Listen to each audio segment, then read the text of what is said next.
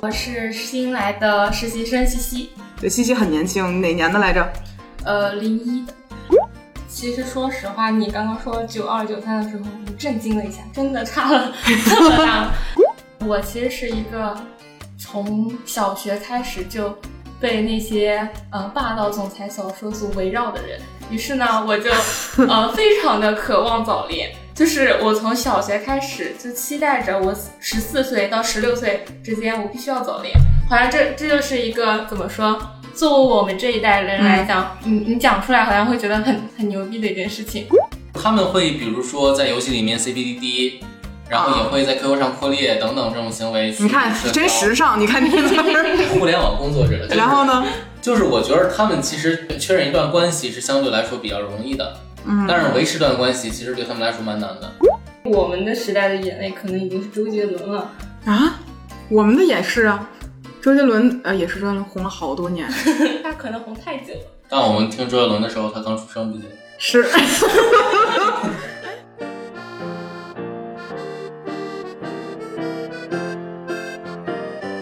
Hello，欢迎来到百分之十 Radio，我是胡心树。我是帕洛马尔，一个很奇怪的现象啊，就是每周只要我们一录电台，就会立刻出一个呃性侵啊，就是强奸啊的社会案件。对，感觉我们一录电台就得先集一个男明星出来。对，但是后来我们发现好像跟我们也没什么关系，只是碰巧每周都出现了一个。对就最近让我感觉很可怕，就是每天都是这种新闻，会有一种啊就觉得很奇怪，这种事情屡见不鲜。然后我就发现。回想了我的青春成长历史过程中，其实没有太多这种事情爆出来，所以我一直在我想要去恋爱的年纪，是对男性挺有信心的。对，然后我其实就很好奇，比如说这一代人成长过程中对于这个男女关系是一个什么样的看法，所以我们今天也请来了一位非常年轻的嘉宾西西来介绍一下自己。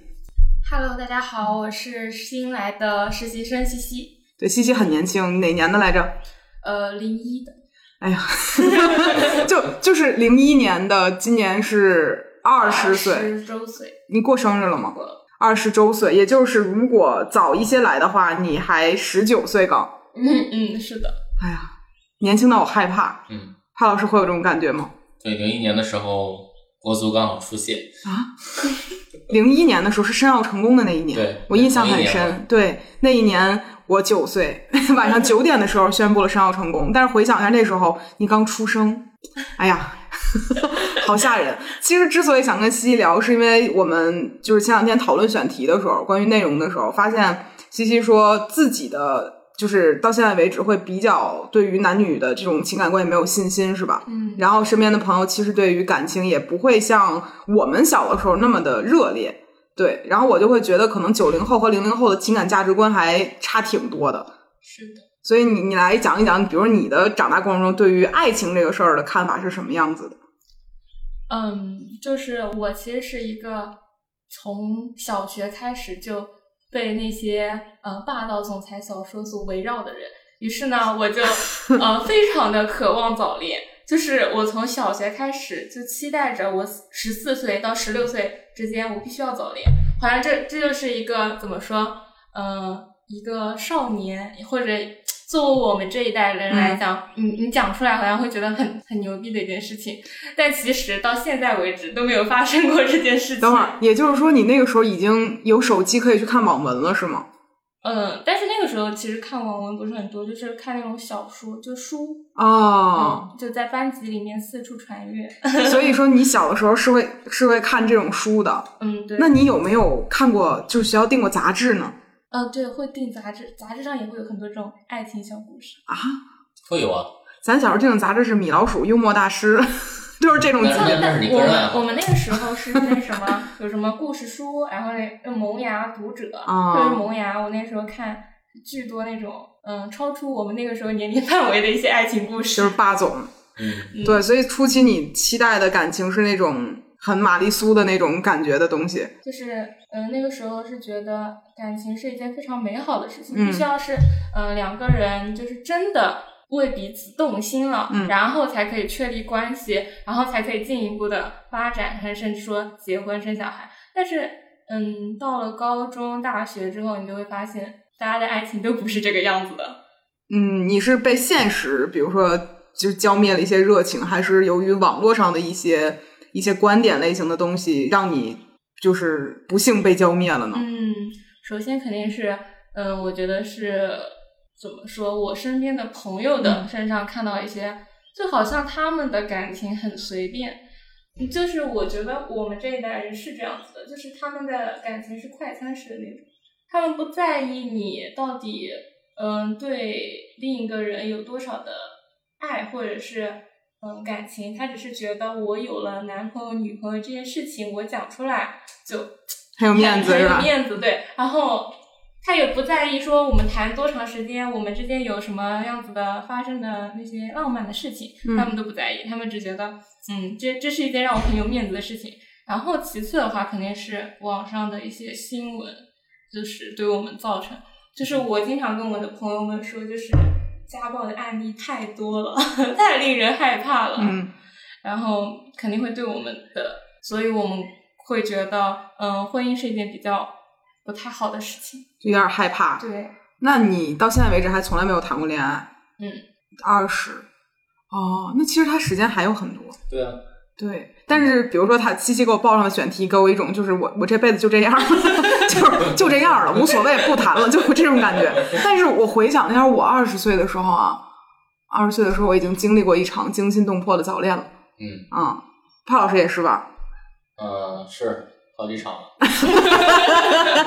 就就我好像我之前会觉得，就是是不是我们这一代人的进度可能是赶上了最开放的那个阶段，哦，我其实觉得并不是，我觉得零零后他们就如西西所说的，他们其实是很又随便又保守，怎么说？就是他们会比如说在游戏里面 CBDD，然后也会在 QQ 上扩列等等这种行为去啊你看社交。真时尚，你看你在那儿 互联网工作者。就是然后呢？就是我觉得他们其实就是确对确认一段关系是相对来说比较容易的，嗯，但是维持一段关系其实对他们来说蛮难的。嗯，嗯，嗯，我情感大师啊，那确实。哎呀，然后呢，还还观察出什么来了？您这个老年人， 然后他们其实，在观念上变得更加保守，嗯，嗯，你你指的保守是，就是无论是政治观点还是其他的一些就是思维方式、意识形态，都会趋向于保守。这词儿扣的真大啊。那就换个角度说吧，比如过去咱可能觉得发生关系这个事儿，可能不是什么。这话说的我们也不合适啊， 就是可能过去我们会觉得再进一步的感情，可能也能比较坦然的接受吧。嗯，啊、那这一代人你会觉得，比如对于你身边的同学来讲，比如他们谈恋爱很多年了，是很早就已经进到最后一步的事情上了吗。我这样问的我好油腻。啊就是呃嗯，怎么说？感觉我身边嗯谈恋爱的人也不是很多，然后嗯，如果有的话，他们就是还是比较单纯的那种呃小学生式恋 爱，牵牵手啊什么的。但确实是有那些嗯朋友已经同居了，或者甚至已经发生到最后那一步关系了。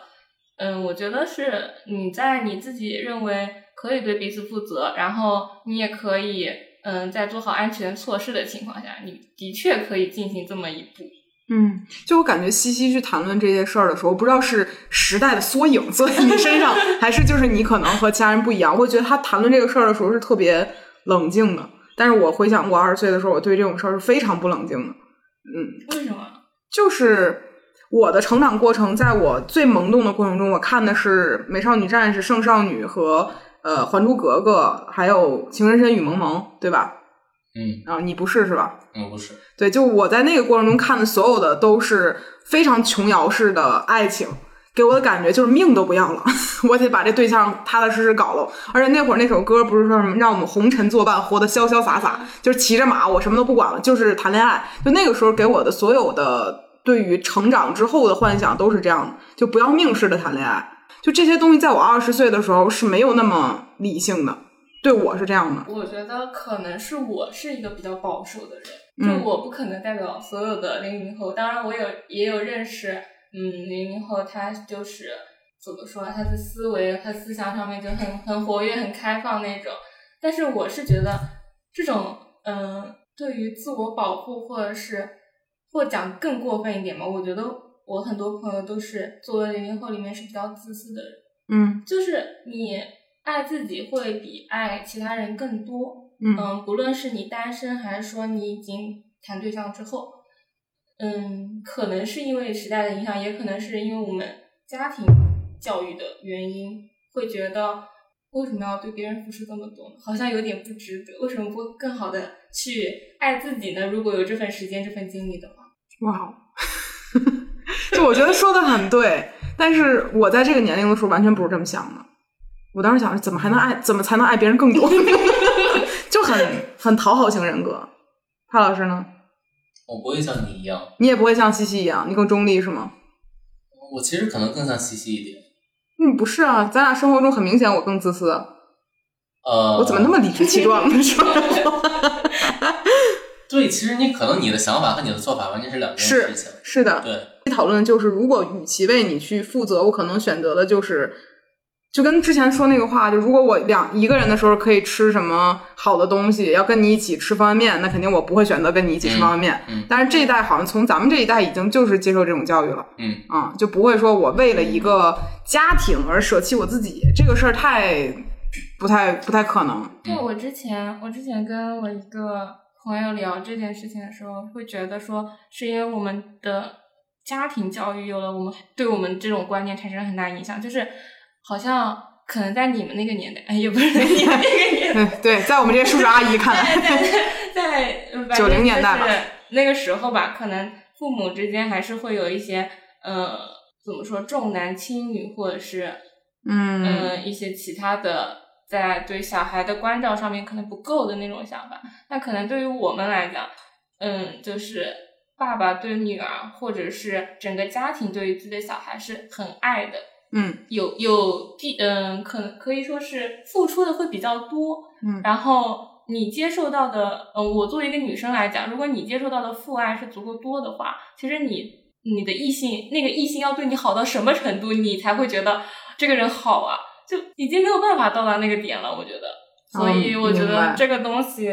让我们就是父亲对我们的爱更多了之后，会让我们变得更自私，因为我们已经被保护的够好了。这个思路其实和我就是我我是那种能够把亲人和感情分得特别开的人。嗯我觉得父亲、母亲他们对我的好是站在亲情的角度对我好。我小的时候就很臭不要脸的认为这是理所应当的。然后到长大过程中，我会遇到的每一个男性都会把他列到谈恋爱的那种好啊。那其实我对他们要求就过低了， 就是低到我自己的是吧？就太低了。所以其实我初期受了很多爱情的苦，就是因为放的太低了这个标准。嗯，嗯，但是我那个时候没有办法把感情揉到一起去算啊、而且嗯我在最不太懂感情的时候，是最爱聊结婚这事儿的。那会儿特别觉得是个人就能跟我结婚，就但我那很个幼时稚候。也特希望结婚。我那个时候定的目标是，嗯，十四到十六岁早恋，二十五岁必须结婚生小孩。但是我现在就觉得那个时候是就是蠢， 这种有病的规划我也做过，我觉得，我觉得其实婚姻说到现在都不知道婚姻到底是个什么东西，是什么呢？就是我给大家是我得讲个做饭很有意思的事情啊，就是婚姻说到了结婚之后，过了大概一个月不到一个月，才意识到我是他的就是最直接的直系亲属，啊，这个是很离谱呀，这不离谱啊！很离谱呀！就是你看啊，我结婚了，哦，生我的我妈都不是第一位了，哦，未来我生的孩子也不是第一位了，拿脐带剪出来都不是，你是，嗯，你凭什么呀？ 就凭什么你是啊？就这个事儿道理我明白，但是我还是仍然很费解，你从哪道理真明白吗？不是不是， 就是这就是你从此刻开始算，你人生中陪伴你时间最久的那个人、是配偶没有错，但是从血缘关系上来讲，一根脐带上连的俩人，剪刀一剪，关系都没你亲，这事儿就离谱啊，你懂吗？嗯，对呀、凭什么呢？而且从现在往前数的前半生，陪伴我时间最长的是我父母，而此刻来讲，哎，就是你了。啊，打今儿起你就是最亲那个人了，这事儿也觉得很离谱啊。还好我当时结婚的时候没细想这个事儿， 细想更后悔。哎，说远了。嗯，对，就是就是说回来，就是我觉得可能。你看我们这代人，哎呀，老有一种给自己封的老那种感觉。我觉得九零后好像很多人去结婚，也许有很多人和我一样，把这个事儿想的，就是好像没有特别特别特别的明明确。这样说也不对，但是确实，我觉得确实是这样的，就是你，我觉得你把婚姻这个东西研究的太透，或者说你这段感情谈的很长很长很长很长之后，你可能就不想结婚了。是吧？而且我我们小的时候，就是在婚恋观成长过程中的这个时候，没有这么多社会案件告诉我说、嗯你结婚了会被家暴，然后你怎么怎么样，就是会有人会 PUA 你，然后会有人在你不做家务的时候说你，然后之类的，就是这些事情是我未曾料到的。而且在我没有上网之前，我也从来不知道会有那么严重的重男轻女现象，就一切都是在我。就是成完全成，就是自己的价值观长成之后，才开始接触到的这些消息。所以我其实好奇，比如对你来说，你的最重要的阶段正在接受这些东西，似乎嗯，是的，我觉得是，嗯，我觉得高中的时候，因为我上的是寄宿高中，所以我接触到这些东西，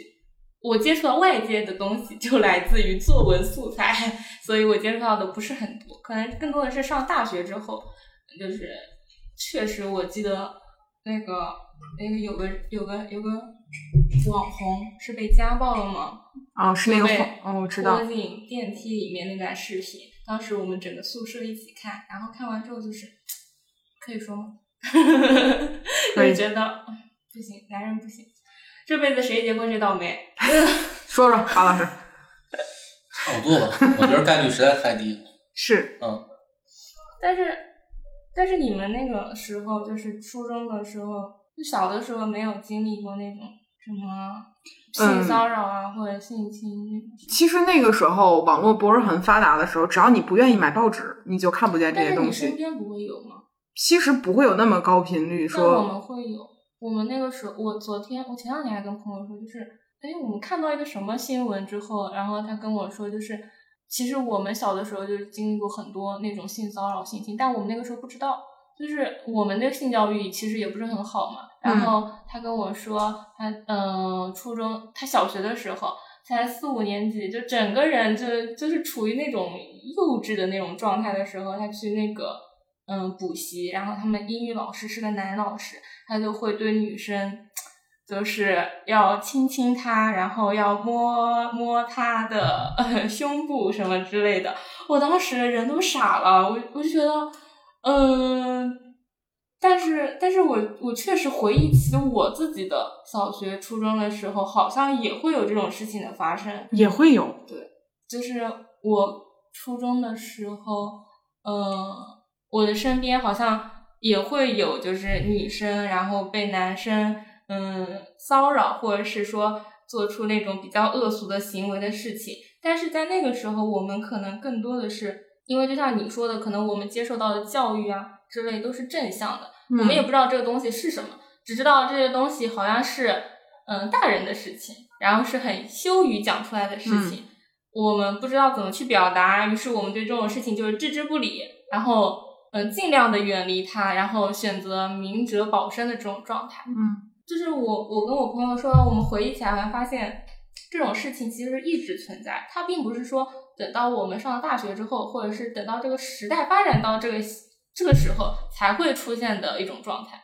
其实这个区别在于，比如说在九九零年代成长的过程中，这些事儿肯定会有，嗯但是那个时候，比如很多人都是报喜不报忧的嘛。嗯然后，如果你身边没有发生这样的案例，可能到你长大了之后，你都不认为这种事情会发生在你身边。嗯它其实就是个概率性的问题，这个东西没砸中我，我觉得它就跟我就离我很远。嗯，然后，但是现在给我的感觉就是，只要你有手机，这东西就离你不远。就只要你上网，它就会必然看到。比如有些人会说说，那我不去搜这些东西，是不是就看不到？就只要你开着手机的弹窗，就比如说今日头条啊，各种媒体这种大的会推送的，它推你一定能看到，每天都会有。然后什么老师的性侵的，然后就是明星，呃，以前没有明星，嗯这俩月可是忙疯了，天天都是 这这些东西。所以我我现在给我一种感觉，就这种事儿发生的频率高到，可能我一天吃了三顿饭都赶不上他出的速度了，就已经到这种程但度是。我觉得可能是这种事情一直存在，只不过是它被爆出来的频率嗯更高，大家更愿意去为这种事情，然后给自己去维权啊，或者觉得嗯这件事情确实是不对，不对，那就要讲出来，这样。是，就是呃，我过去会觉得大家不太敢把这个事情说出来，嗯然后很多事情就可能会让一个人，哎呀，这样聊下去太沉重了，是不是？还好，我觉得还好。就哎呀，我们本来其实只是想想想对比一下九零和零零的这个生长环境和感情观念，但聊到后来会不可避免的发现这些社会案件对于啊现在就是整体上网的人都会有挺大影响的。我觉得现在你虽然觉得它爆出来多了，但实际上还是远远不够的。就是是的，就是比如说农村里的事情，这种肯定是更常发生的。是的，但那些甚至可能他们都不知道该怎么，就不知道该告诉谁，或者怎嗯么让别人知道这件事情会更多。嗯，我觉得很多就是在过去的时候，呃，可能很多男性不会把这个事情当成一个怎么说呢？就比如他昨天前锋的那个事情，看到那个那个火星情报局的节目，就调侃那个女孩哦裙子是那个是事情，嗯让她做高抬腿啊、倒立啊，就可能过去他们不认为这个事情是一个冒犯。啊嗯，然后以至于当后来大家发现这个事情是冒犯的时候，就是男性很多也接受不了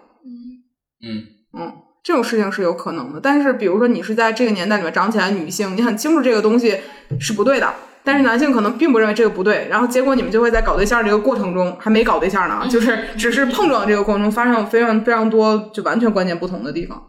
你有没有遇到过同龄人？其实男性和女性思维差距很大的。嗯，有遇到，但我一般就会选择避开。就是你跟他聊两句，其实你就会发现，如果他跟你其实才刚刚认识，但是就会跟你开一些不太合时宜的或者让你不舒服的玩笑，那那我们可能会选择就是就是不要再继续这个话题了，就不要再见这个人了。嗯，我就想起来，我可能过去我对于男性的容忍度非常 高，因为是在杜蕾斯工作还是因为其他啊，跟跟咱俩工作没有原因，是因为呃，当时男性告诉我他们都这样， 就就但是你知道这个事儿不会生气吗？他们说男的都这样，那就是这就是男的就是本性啊，或者是作为一个男的，我就会做这种事情，气死了。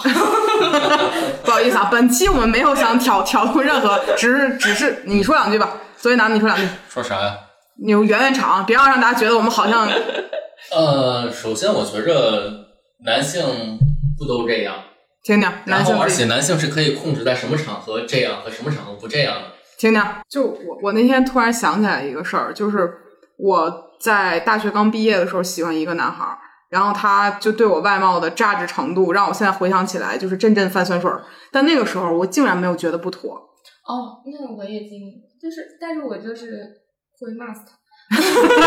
他温柔的说着最狠的话，呃，这个其实是时代的问题。对，就是就像刚才你觉着，就是男性演员可能过几年没有意识到自己当时犯的错误一样。对，就那个时候我发现我竟然能接受，而且他说这话的时候，我甚至会以就是反省自己为出发点去做这种事情。嗯然后，但我现在回想起来就觉得离谱，大为离谱。但那个时候好像没有人会跟我说说这个男的有问题，对，他们只是觉得你俩不合适，就以这个东西就结束了。但是那个时代感觉其实没有几年，但这几年快速的大家就会意识到说什么样的东西是有问题的。但这几年年就已经发展成这就叫做 PUA 了。哇，那个人好会 PUA 啊！但虽然现在看起来手段很拙劣，在那个时候其实是的，就是跟你说你可能啊、哪儿不好，但是你看你这么差了，我还愿意就是比如说接近你之类的，嗯就让你觉得对他一方面有感恩戴德之心，一方面又觉得我怎么这么拿不出手呢？就是会有这样的，但是我是之前我很讨厌，也不是很讨厌吧，我跟他关系还挺好的。然后呢，有一天在路上，他就看到我同学了嘛，我就打了招呼，他就跟我说那个女生长得好胖呀，是你们宿舍的吗？然后怎么怎么样？我当时就觉得这男的我不不想再跟他继续聊了，就是你会你会觉得他是对女生身材上面的一些指责或者苛求都是不对的。我听过更过分的，就是在互联网上看到很多更过分的。哎呀，说出来都感觉恶心，算了，我不说了。反正就是这种常态，好像甚至是很难避免的。但是其实我我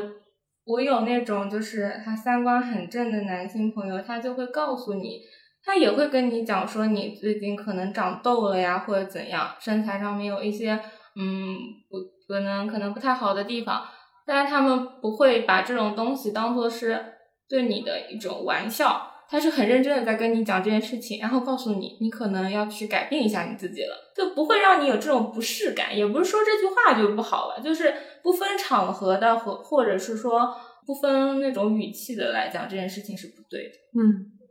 其实我就觉得好像，比如咱们两个人差了九年，嗯，是就是生日上啊，年龄上，这九年感觉是翻天覆地的变化。就是我们在聊这个播客之前，试着预聊了一下的时候，当时帕老师说说咱们和八零后其实看的东西很多是相似的，因为还是那些东西反反复复的播播了很多年。然后，但是从九零后到零零后这一个时代的东西是变革极快的。嗯对，我记得我我的我的弟弟就是表弟，嗯堂弟啊，他是零一年生的。然后我记得他小的时候在看《天线宝宝》，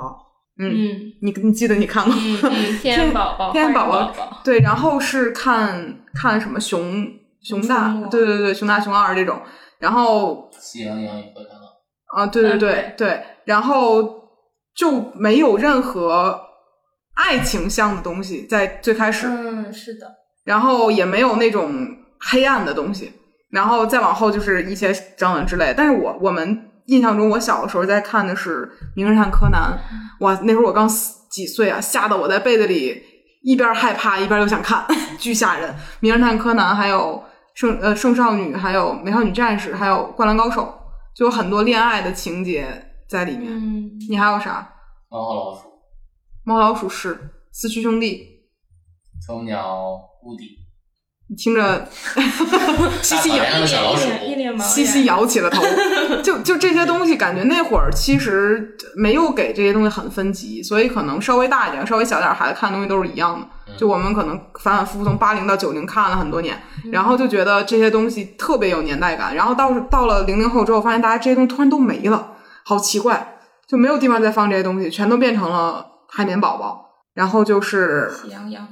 对对，然后再往后的电视剧也是，我们那个时候其实就那几个，而且都很琼瑶，然后也没了。然后现在，比如你们之前那几年，相当于一四一五年，也看《还珠格格》，也看琼瑶的，也很喜欢，但是更多的是《爱情公寓》，然后还有什么什么《爱情自有天意》，呃，偶像剧就开始了。公什么公主小妹嗯那种，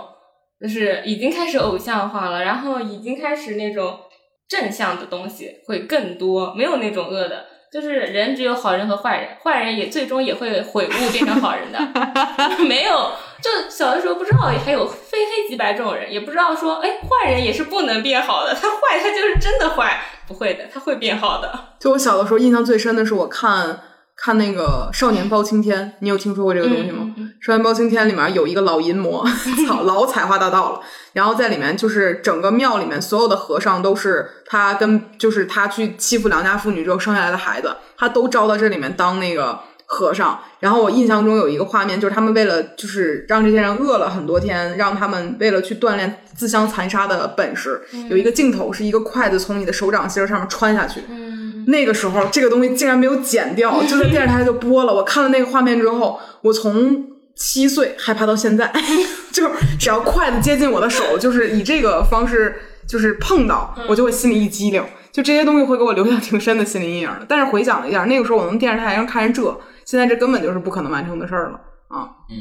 现在人都不知道血是红的。那倒是知道啊，学着蓝的，看个卫生巾广告就知道了。哎，来说回来，就是我那天在西西报选题写那个《披荆斩棘的哥哥》的时候，提到赵文卓这个人，你不，然后我们提到他的老婆牛小玲儿，当然这不是人真名啊，是是一个代号，你就完全不知道。不知道。东北一家人这个东西，哇，深深的影响了我的童年。 帕老师没被影影响，呃，其实赵文卓更能影响一些。但我对他来讲，他的，哎就呀，你没有看过《风云》这个？看过。啊《风云雄霸天下》，对啊，有，但是我印象中他就是一特别帅一男的，但是没有没有感情上的连接。但是牛小玲跟我有感情上的连接，你就跟闲人马大姐跟我也有感情上的连接嗯，他更像我身边可能出现的人。他就像你，所以西西看《披荆斩棘的哥哥》的时候，会觉得有有有时代的眼泪吗？有会有，就是因为他们那那些哥哥其实是，嗯，我爸爸那个时候的偶像，啊、非常非常热衷，或者是跟他年龄其实相仿的一类人。然后嗯，我爸那个时候也特就是爱他们，也爱的挺疯狂的。 然后我可能在他的影响下会知道这些人，然后也觉得，嗯，不至于说时代的眼泪吧，因为我们的时代的眼泪可能已经是周杰伦了。 啊，我们的也是啊，周杰伦呃也是周杰伦红了好多年，他可能红太久了。但我们听周杰伦的时候，他刚出生不久。是，哎，我是五年级的时候知道周杰伦的，还是四对，年级啊？零零一零二。那我们时代的眼泪是什么？是许嵩哦，还天哪是许嵩应该算了，徐良？许良应该也算了，嗯，徐良是谁？客观不可以。 哦，哦哦那我昨天还跟我，因为这两这两天不是那个脱粉特别厉害吗，啥你知道脱粉脱谁的粉？就是脱很多的粉，很多人都塌了。为啥？呀？哎，不是吗？不是这两天的热搜有一个叫黄旭熙是吗？谁？是一个韩星，然后哦，我知道，他不是那啥了吗是那个是那个，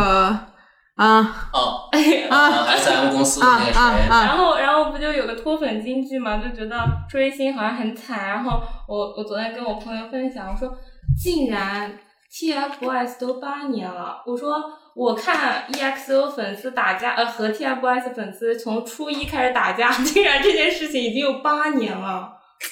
哎呀，这个事儿让我又想起了一句话。有一个人在我后台留言说：“辣辣，我从六年级的时候开始关注你，现在我已经要高考了。”我一算，哇，这好多年，一看六年，对啊，就是那个时候我也不是，因为我我其实不太追星，然后我不知道他们在为什么争吵，但是他们真的会打架，就是 两拨人在学校里遇上了，那肯定就是那个场子就就被他们占了。这个事儿让我想起了我小时候听说的，就是北京国安和天津泰达的人，只要撞上了，他们就会打架。然后我就会发现，这种时代的梗好像已经开始有一些，疯了，已经八年了，我都不敢想，我才二十岁。我都不敢想。我才二十八，一个六年级的孩子看我看到高三了，就是好吓人。从十二岁开始打吗？不知道啊，是吗？嗯，对啊，初一初一不就十二三岁吗？嗯，也是，听听。他们刚刚那个时候火起来。挺吓人的，而且就感觉，我觉得啊，我觉得九几年到零几年没发生什么事儿，但从一零年到二一年中间十年发生了无数多的事情，嗯，快的可怕，而且之前很多事情都让人记不住，现在就都能就是记下来了。昨天就前天我们发的那个推送下面有一个男的不是提到了说马诺，嗯，你知道这个人是谁吗？我已经不知道了。你不知道吧？这是微博互联网初期的时候提到了，在在那个是《非诚勿扰》非诚勿吧扰，一个女孩说：“我宁愿坐在宝马车上哭，也不愿意在自行车后座上笑。但这句话我知道。”这个是你刚十岁的时候 互联网上的梗。然后我当时看到这句话，觉得天哪，这词儿也太 old school 了，到底咋了还能想起来这个词儿？ 然后以至于现在吵架，如果你拿出多年前的老梗，就显得自己特别没有气势，已经到了这个程度了。你们不太不太能够被人听懂了，已经。想起了很多老梗，啥？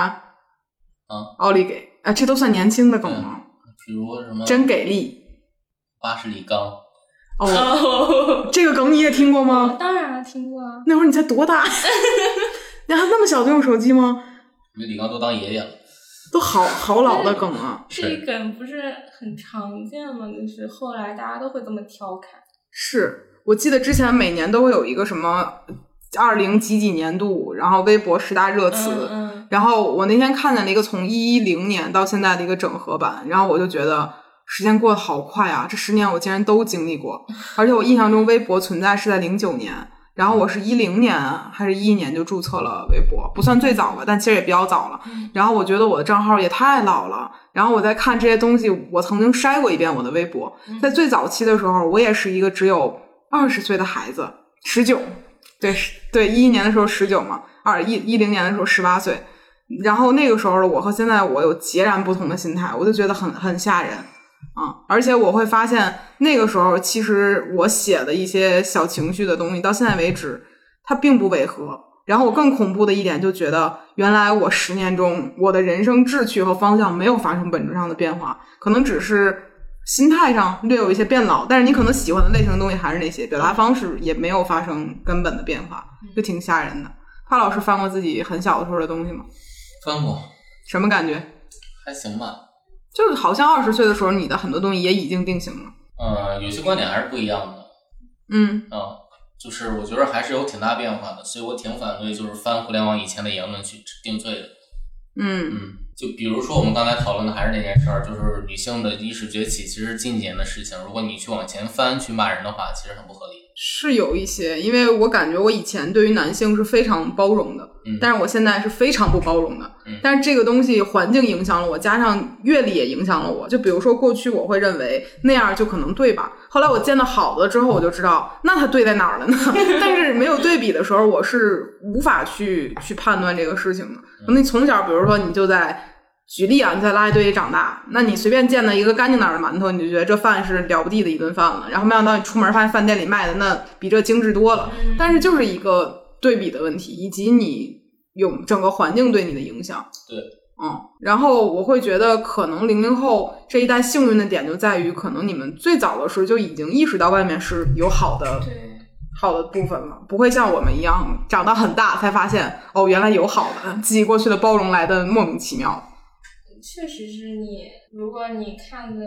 怎么说，在互联网上看得多了，或者是你粉的偶像什么的，其实是如果你粉的时间长，会对你整个人的审美啊，或者是追求有很大的影响。就是我有一个朋友，他特别喜欢张艺兴。他就是那种，他可他就是呃线下追，然后线上追，然后那是那天其实我不太理解，因为我我不是对追星这件事情很狂热，然后我就可能不太理解为什么追了好像有七八年还是多久。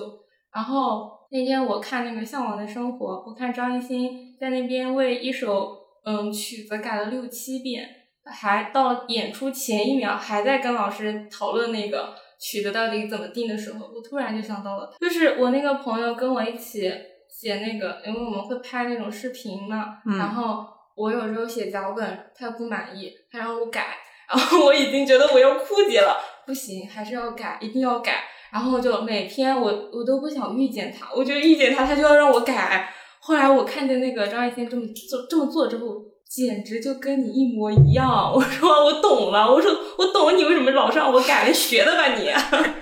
就其实偶像会影响人，而且尤其是在初期，就是人嗯就是长大的过程中。昨天昨天昨天奇妙还采访我说那个关于追星的事情，然后他问我黄雅莉对我的人生影响是在哪里？黄雅莉这个名字听起来都已经很多人都不知道了，是更是时代的眼泪。你知道超女吗？超级女声。嗯知道，但是我哦那个嘛，那个零 五年他才四岁，我指望他知道什么？就是那个唱什么蝴蝶泉对，边《蝴蝶泉边》那会儿，我觉得他特别的年轻。嗯，然后昨天奇妙就采访我说，他改变了我什么？我回想了一下，我说这个女的吧，就是挺好的一个女的。你看她微博每天都有自己整的一点小事儿，嗯她也没有特别追求说要做大做强，或者说要做成一个多么多么有竞争力的状态。她就是一个很享受自己手上的事情。嗯然后你看她花雅丽每天干的事儿，就出去旅旅游、拍拍 vlog，在家里边做做饭，然后布置布置屋子，就这样的事情。然后你觉得她活得很幸福，也没有什么可争抢的事情。然后另外一点就是，她在零几年的时候，就是我见过最敢大笑的女的了。你看她的照片儿，那嘴也是露出二十颗牙，然后以至于我对她的观感就是，我觉得这样很好看。所以后来我发现，我敢很大笑的一部分原因，就是因为她。就是我记得过去经常会说女孩笑不露齿好看，嗯然后微笑好看，很少有女孩说一乐露出二十颗牙来，别人会觉得你看这女孩怎么笑的这么的放肆。但是她其实给我的感觉就很很好，所以你说偶像会不会在年轻的时候影响人？我觉得会，我就受到了影响。你看我现在就是一个不求上进， 然后一露二十颗牙的人。就是没太有必然关系。有一点就是，你小的时候人追星会两种可能，一种是你会找到一个自己的目标感的人，就你对这个人会觉得我成为他我会很享受；另外一种就是十二岁开始为他打架，不就是就是性吸引力，啊、就性吸引力，就是我想嫁给这样的人嗯。一般追星就这两个出发点。然后我从来都没有认真的追过男明星，嗯可能就是我对自己的理想型是待定的，但是我对于成为什么样的人，其实小的时候会有一个很明确的想法。嗯嗯，就我那会儿喜欢黄雅莉也说嘛，我说我想像她一样，年纪轻轻就能站在舞台上让别人看到我。嗯，小时候会很明确的这样，然后我会觉得他笑起来也是很高兴的。所以其实你会发现你的同学跟他喜欢的偶像有相似之处，我觉得是挺正常的一件事情。嗯嗯，帕老师有吗？没有。 没有，那西西有吗？我也没有。你那天跟我说了几个，哦哦，那可那可不新提了，已经。就是西西是一个粉谁谁塌房的一个状态，但他不是那种真情实感的粉，而是啊墙头，啊，啊对，觉得这个不错，爬一爬，一爬就爬， 真绝了！一共就那几个，粉一个塌一个，塌的很快，哪几个？就就是某些和女明星啊玩密室逃脱的吧，然后啊，某些还有之类的吧，什么刚粉上第二天就谈恋爱了吧，一个团全谈恋爱了吧之类的这种，不是那种法制咖，但是也是该塌塌，就这种。所以他们感觉这代人的偶像也很惨。就是我记得我小时候追星的时候，从来没有听说过偶像塌房这个事情，没有。也有吧，陈冠希那会儿，那都零八年了，但是你现在回想起来，那并不严重啊，而且他是受害者，嗯，他是把自己电脑送去给别人修，别人把信息爆出来，嗯，你知道这个事儿吗？我知道一点儿，但我不清楚。其实就是零八年的时候，有一天我们上学的时 候，然后所有人都在疯传一套图，但这事儿是当时觉得不重要，现在回想起来是非常不尊重当事人的一个事情。嗯其实就是陈冠希去修电脑，然后修电脑那个人很过分，把他电脑里面的东西发出来了，嗯啊，其实是很侵犯他隐私的一件事情。然后发出来里面是几位女明星的裸照，啊嗯然后其实这个只是人家的一个私下的一个情趣项目，然后被这个人搞到网上之后，非但这个人没有承担法律责任，反而把其他几个明星直接就就是出来道歉啊，然后丧失很多机会啊之类嗯的。包括阿娇现在其实这个标签也是很难被摘下来的，嗯也会受这个的苦。但那个时代，所有人都会怪罪女性，嗯我觉得那个时代是这样的。但是你现在回想起来，就是凭什么呢？这又不是我干的，我只是跟人家私底下关系好，我乐意，你管着吗？ 然后然后就被人爆出来了。啊所以其实我觉得，就是我不不太喜欢追星的原因，是因为我觉得这个饭圈可能真的不太适合我。然后还有就是，我觉得你喜欢他，可能最好最好就是作品和人分开看，你不要去关注他太多私下的生活。人不可能是完美的，你揪着揪着，你总会发现，哎，这个人好像有不太对的地方。然后我那个我有个朋友，他看着他偶像塌房了，他哭了好几天，第第三、第四天的时候又喜欢上了。他说他那个舞蹈太帅了， 然 后他说我跟帕老师流出了不解的面他说 容。他今天只要呃不犯法， 不不触犯那些大事儿，我可以原谅他。要求现在越来越低了啊！是现在只要不进局的就是好人， 这真的我觉得零零后对男性的容忍度还是挺高的。不不不不不，对身边人和对偶像可能是两种容忍度。嗯是的，对，嗯所以其实我感觉零零后挺矛盾的，也是挺矛盾的一代，感觉每一代都很矛盾，但是矛盾的点是完全不一样的。咱们那代人矛盾的点是什么？ 不知道我不矛盾。你不矛盾吗？嗯，你不矛盾吗？从来都不矛盾吧？就是我我这一代，就是我自己吧，别我这一代了。嗯我当时的所有的焦虑点都在于个人的容貌焦虑上嗯，啊，然后矛盾点在于我的自我认知方面的矛盾会有。因为那个时候其实没有小红书，没有一个美的衡量标准。我是突然有一天知道的美的衡量标准，我崩塌了，是这样的。但是感觉这一代其实整个你们的成长会有，但你们从很早的时候就伴随着小红书啊，或者说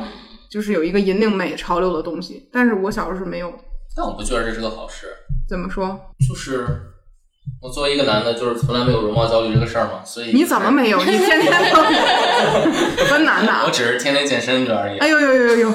帕老师是我唯一见过那种男的，今天照镜子的时候会说：“哎，我今天怎么长得不好看？”这已经很稀有了。这件事情，有男的会觉得觉得自己不好看，哎，但很少，而且你能看出来。就是我觉得小红书是纯粹为了增加容貌焦虑或者促进消费的一个东西。初期是，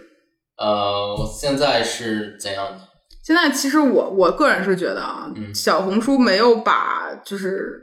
怎么说呢，就是现在很多平台的算法，像小红书也好、抖音也好、快手也好之类的这种，它其实是变成你想看什么，它推给你什么。我现在小红书都是装房子的，就是装修啊，然后家居类型的东西。嗯其实没有人在向我散播容貌焦虑了，是因为我不在乎了。就是现在的算法在于，只要你不在乎你的焦虑，算法也不会在乎你。呃，你这个逻辑很奇怪。嗯，呃，首先社会逼你容貌焦虑，然后你就会容貌焦虑，你只是从里面跳脱出来而已。但是你不能说就是他没有逼迫其他人去容貌焦虑那。嗯那肯定是的，就跟我的发型师问我，我的发型师说：“你为什么不容貌焦虑呢？”我说：“我为什么要焦虑呢？”他说：“你稍微努努力，当一个好看点的博主，是不是能够就是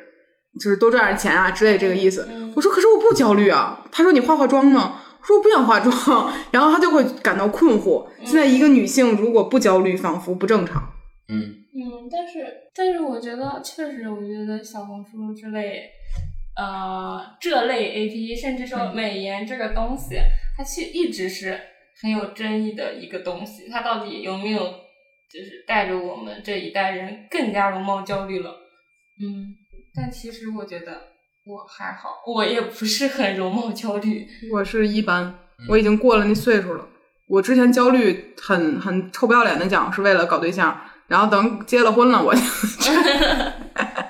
这样不合适啊。那确实是这样，我我是一个很自私但有目的性的焦虑。当我发现这个事儿尘埃落定了之后，我就不会那么焦虑了，因为我个人爱好并不在美这个事儿身上，嗯或者美并不在我自己身上。我愿意花好多精力去捯饬我的书桌，我也不愿意捯饬我自己。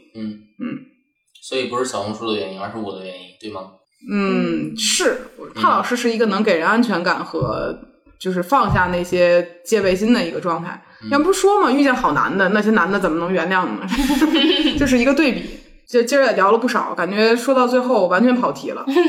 那也不是不是很重要啊。那西西能不能站在零零后的角度再说一下？因为你在心理有数实习了，这是一个半月，因为你七月十二号来的，对，马上就到一个半月了。你自己其实能感觉到，这个公司除了你是零零后以外，剩下所有人都是在九二、九三这个年龄阶段的。就你会觉得这十年八到十年吧，这样的一个年龄差，你能感受到一些什么同和异的地方吗？其实说实话，你刚刚说九二九三的时候，我震惊了一下，真的差了 这么大了。其实我觉得没有，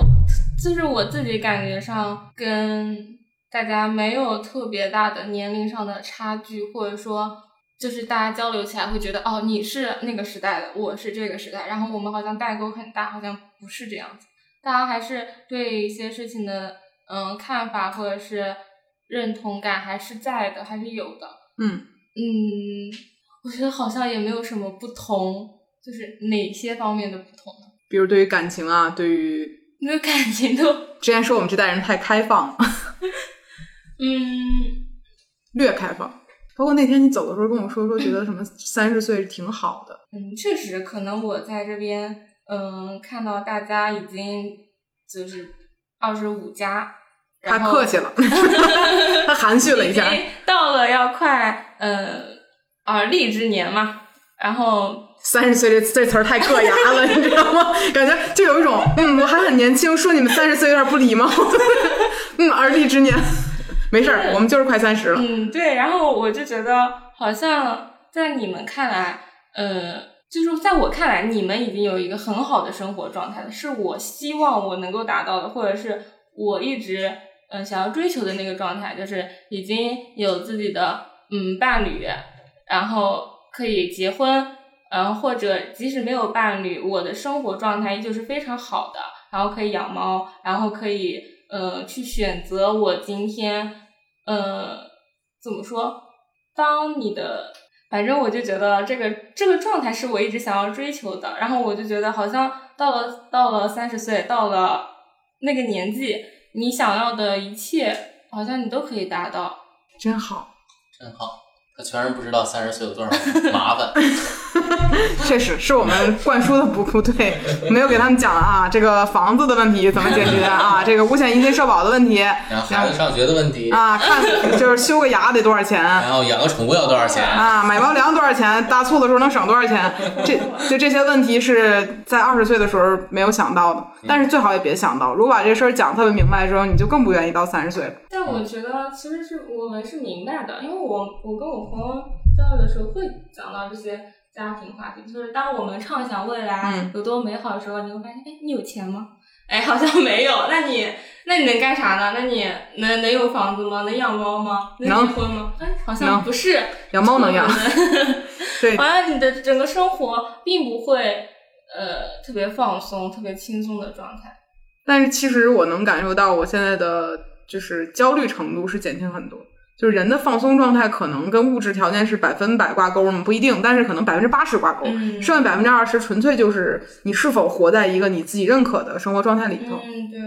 对，那本期呢，我们探讨了一些九零和零零后的生活状，也不是生活状态了啊，什么都聊了聊。然后，其实我是有一些收获的，我会挺开心的，看到比如说，呃，零零后的年轻人会更加的清人间清醒，然后可能会用一些自私的角度去看世界，但终归是保护自己不受伤害嘛。我觉得还是挺好的。嗯那本期的播客就到这里啦，感谢大家收听，拜拜。拜拜。拜拜。